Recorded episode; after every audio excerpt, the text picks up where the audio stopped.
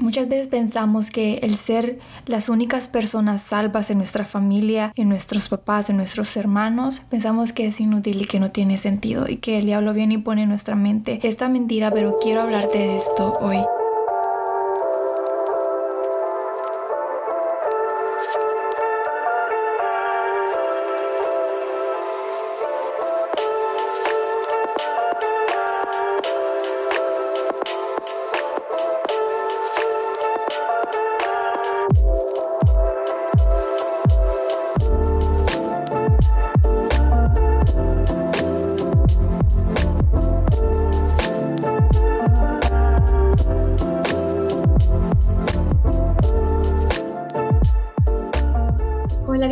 Bienvenidas a Chica Sabia Podcast. Soy Ashley Amaya y el tema de hoy es sobre soy la única salva en mi familia. Sabes, mientras leía hace poco Génesis, me dio un impacto en mi corazón y en mi vida que muchas veces nosotros nos agotamos y muchas veces nos decepcionamos porque pues somos las únicas personas en nuestra familia que somos salvas. Tal vez hemos crecido en una iglesia, tal vez nuestros papás nos han llevado a una iglesia, pero realmente no ha habido en la familia una real comunión con Dios y nosotros somos los únicos que hemos encontrado y hemos tenido un encuentro real con Cristo. Y de esto quiero hablar porque sé que es bien difícil, te lo cuento porque yo he estado ahí y quisiera hablarlo también porque sé que no todos hablamos de esta perspectiva y que sé que muchas veces el diablo viene y pone en, nuestros, en nuestro corazón y en nuestra mente mentiras, es decir, que no vale la pena que de nada nos sirve o incluso nuestra propia familia hace cosas que nos decepcionan y que nos duelen y que decimos, ¿sabes qué? Este, o sea, ya, mejor lo suelto, lo dejo porque me siento mal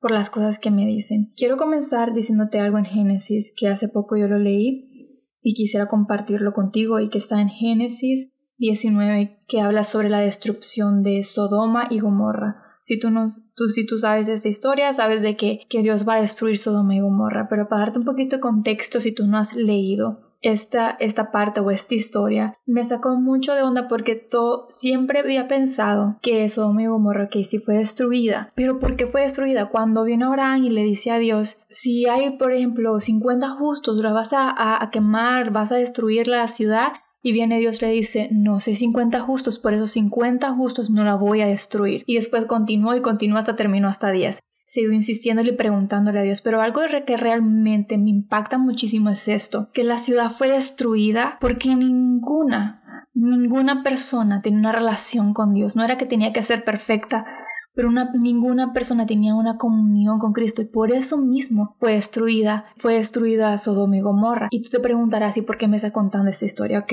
el sobrino de Abraham, Lot, vivía en Sodoma y Gomorra. Como tú sabes, Dios le había dicho a Abraham que si había una persona, 50 o 10, que fueran justos, que tuviera una relación real con él, no iba a destruir esa ciudad. Pero esa, esa ciudad, escucha bien esto, esa ciudad fue destruida porque no había ninguno, ni incluso el sobrino de Abraham era justo ni tenía una relación con Dios. También por eso fue destruida, fue destruida porque no hubo ninguno, ni Lot, el sobrino de Abraham, era justo. ¿Y a qué voy con esto? Abraham, al preguntarle tanto a Dios e insistir, él sabía de que su sobrino estaba ahí y él le dolía de que si iba, a destruirse, eh, le iba a doler porque iba a ser destruido también junto con su sobrino porque su sobrino vivía ahí. Y resulta que, pues pasa eso, llega un ángel del Señor, si tú lo lees, llega un ángel del Señor y le dice, sabes, salite porque este lugar va a ser destruido. Y viene y, ok, Lot obedece. Y los yernos que estaban a punto de casarse con sus hijas, pensaron que era mentira, pensaron que era broma, no se fueron con ellos, no se fueron y corrió y se fue. Pero el punto más importante en el que viene lo de escapa porque el ángel del Señor dice la palabra de Dios que le dio oportunidad para que él corriera y hasta que él llegara a un lugar a salvo iba a caer la destrucción sobre ese lugar. Y el punto que quiero llegar es esto. A buena mañana Abraham se despertó, dice la palabra de Dios, se despertó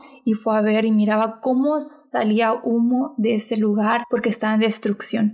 Y dice esto y escucha, y este es el punto al que quiero llegar, que dice Génesis 19, 29 y dice así, pero Dios había escuchado la petición de Abraham y salvó la vida de Lot, a quien sacó del desastre que se entregó a las ciudades de la llanura. Eso realmente impactó tanto mi vida, porque por la petición que Abraham le había rogado a Dios, fue salvo, fue salvo Lot.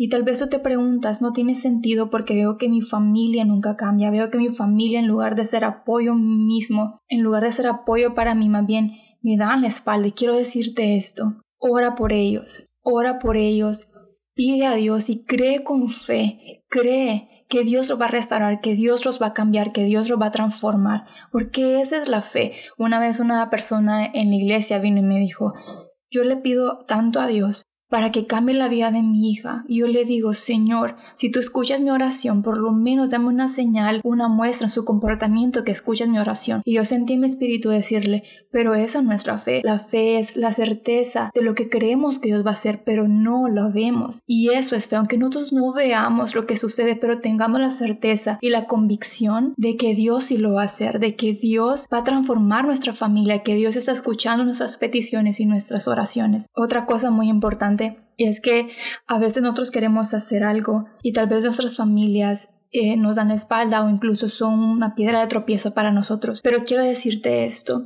no agarres rencor contra tu familia, contra tus papás, contra tus hermanos o contra tus abuelos o con quien sea que tú vivas. No agarres rencor contra ellos. ¿Sabes por qué? Porque el enemigo busca usa tu familia para herirte. Ok, la Biblia nos dice que nosotros no luchamos contra carne, ni con sangre, ni nada, con humanos. No luchamos contra eso. Luchamos con potestades, con espíritus tinieblas. Con eso luchamos. Y toda persona que no tenga una relación con Dios va a ser influida por demonios. Tal vez suena fuerte, pero es real. Una persona que no tiene una relación con Dios es influida por demonios. Así que tal vez tus papás, tu familia, lo que sea, que son tu peso para tu vida, no es que son por ellos que, quieren hacerte sentir mal, son impulsados por demonios. Y el diablo sabe que donde tú puedes caer, donde te puede doler más, es por las personas que más amas, las personas más cercanas. Él lo sabe. Él sabe cómo puede hacerte sentir mal, cómo una palabra de una persona más cercana te puede hacer sentir mal. Y te digo, mantente firme, no te caigas, sigue orando por tu familia, no permitas que el diablo venga y ponga artimañas en tu mente, en tu corazón, algo que tropiece, sino aférrate a Cristo y recuerda que el amor perdona multitud de errores. El amor de Cristo es perfecto y solamente aferrándonos a Él, perdonando, ese amor perfecto que es capaz de decir perdónalo Señor porque no saben lo que hacen. Ese amor es el capaz de restaurar tu familia y el de amar a aquellos que te están haciendo mal o son piedra de tu o para tu vida. Yo recuerdo que cuando yo comenzaba a las cosas de Dios era muy difícil para mí porque tal vez yo no estaba de acuerdo con algunas cosas que ellos hacían y me molestaba dentro de mí, me molestaba muchísimo.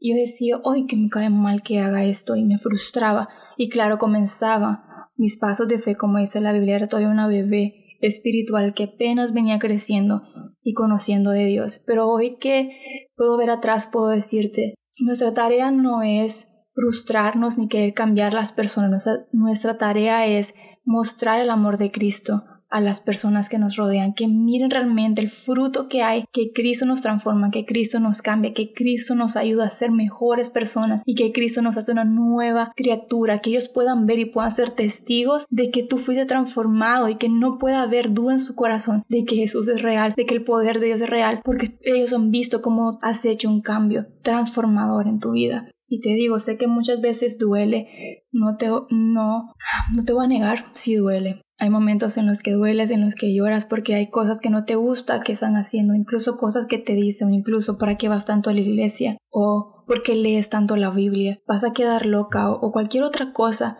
Pero te digo, recuerda, no son palabras que vienen de tu, de tu familia, de tu ser querido, son palabras que vienen de demonios para querer apacarte, para querer desviarte del camino, pero te digo, mantente firme, creyendo en que todas las promesas en Cristo Jesús son sí y amén. No he visto ninguna persona, y te lo digo hasta con, satisfacción en mi corazón, no he visto ninguna persona que ha orado por su familia y que Dios no ha contestado. No puede ser que tal vez, no es que tal vez el día de mañana va a ser salva toda su familia, pero Dios contesta su oraciones en el tiempo que Dios decide. Tú eres la luz en tu familia.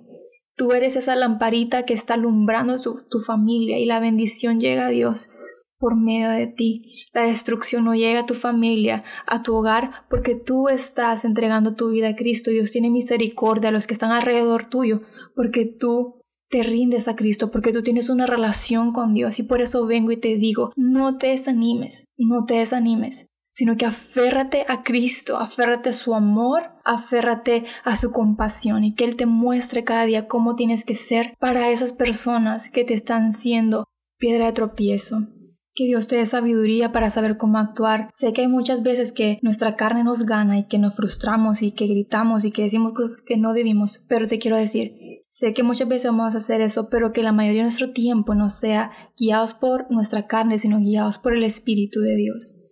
Y te digo, aférrate a Cristo. Eso es lo único que te puedo decir. La Biblia nos dice de que somos como una lámpara, que nosotros somos una lámpara en nuestra familia, que esa lámpara es para alumbrar la oscuridad para que todo el mundo lo mire. Dios no te ha puesto así como lámpara para que te escondas abajo de la cama y digas, ay no, no le voy a contar a nadie que, que entregue mi vida a Cristo. Voy a fingir vivir una vida la que llevaba antes porque no quiero que sea rechazada. No, no. Todos los que hemos aceptado a Cristo como Señor en nuestra vida somos luz. Ahora la luz de Cristo está en nosotros. Toda tiniebla que ha estado dentro de nosotros, la luz de Cristo ha venido a nuestra vida. ¿Para qué? Para que nosotros podamos, para que las demás personas puedan ver la luz que hay en Cristo y se alumbre esa oscuridad, que se alumbre la oscuridad que hay, que hay en nuestra casa, en nuestros seres queridos, en nuestros seres que viven alrededor nuestro. No eres una luz para que te escondas, para que para que estés abajo de un lugar que nadie lo mire. Eres una luz, eres la luz que Cristo ha puesto en tu hogar para ser guía a tu familia, para demostrar el amor de Cristo a tu familia. No tienes que vivir pensando en el miedo que van a pensar, qué van a decir. Si antes tú, tu familia, este, iba a fiestas y antes tu familia bebía, tú también bebías y ahora que has entregado tu vida a Cristo, sabes que eso no, sabes que eso no está bien y que el Espíritu Santo tú lo contristas, pero hay en tu interior de que, ay, no, me da pena porque me da miedo porque no sé qué van a pensar, entonces lo hago y al final de eso voy a pedirle perdón a Dios. Eso no es. Es estar con Cristo, es entregar tu vida real a Cristo y que tu vida refleje a Cristo con tu manera de vivir, con tu manera de actuar, con tu manera de ser, pero no vivir una vida fingiendo a los demás por miedo al rechazo. Jesús nos dijo que en este mundo vamos a ser rechazados, que en este mundo vamos a ser odiados. Si a Él odiaron, ¿cuánto más a nosotros? Él nos dice que sus alumnos no somos más que su maestro, y si el maestro lo han odiado, también nosotros van a odiar. Pero quiero decirte que eso, el que te rechacen, el que te odien, no haga una amargura en tu corazón, el decir están locos, no, sino tener ese amor que mismo Cristo tuvo, decir perdónalo Señor, porque no saben lo que hacen. Así ese mismo amor, ese mismo amor quiere Dios que tengamos hacia los seres que están siendo tropiezo para nuestra vida. Y te digo, no te rindas. Aférrate a Cristo. Él es nuestra roca firme, que aunque vengan las tormentas, aunque vengan los diluvios, aunque vengan las personas a menospreciar lo que hacemos, a burlar, a burlarse o a burlarse de lo que nosotros estamos haciendo, como Dios nos ha transformado, mantenerte firme y orando por ellos, que Dios va a abrir su corazón, que Dios va a abrir sus ojos, que Dios va a ablandar su corazón y que algún día ellos van a poder ir a los pies de Cristo. Recuerda, tú eres la única persona, la única esperanza que tiene tu familia, eres tú.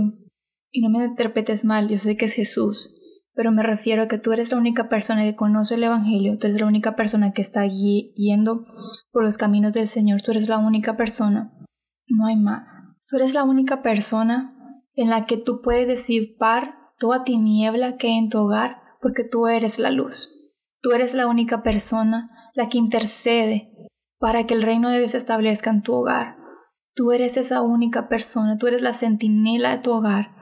No desistas, no desistas.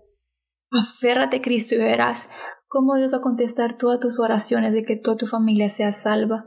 Pero no desistas y no permitas que la amargura o el rechazo de tus familiares hagan tu corazón odio, sino al contrario, pídele a Dios que te dé sabiduría, que te ayude a ser un reflejo de, de, Él hacia tu familia y que te dé sabiduría para saber en qué momento hablar, qué momento callar, en qué momento hablar con sabiduría y en qué momento corregir, en qué momento confrontar, en qué momento callar y en qué momento solamente ir delante de Dios y orar con compasión por tu familia. Que Dios te bendiga, que Dios te guarde. Y recuerda que los hijos de Dios son guiados por el Espíritu, no por la carne.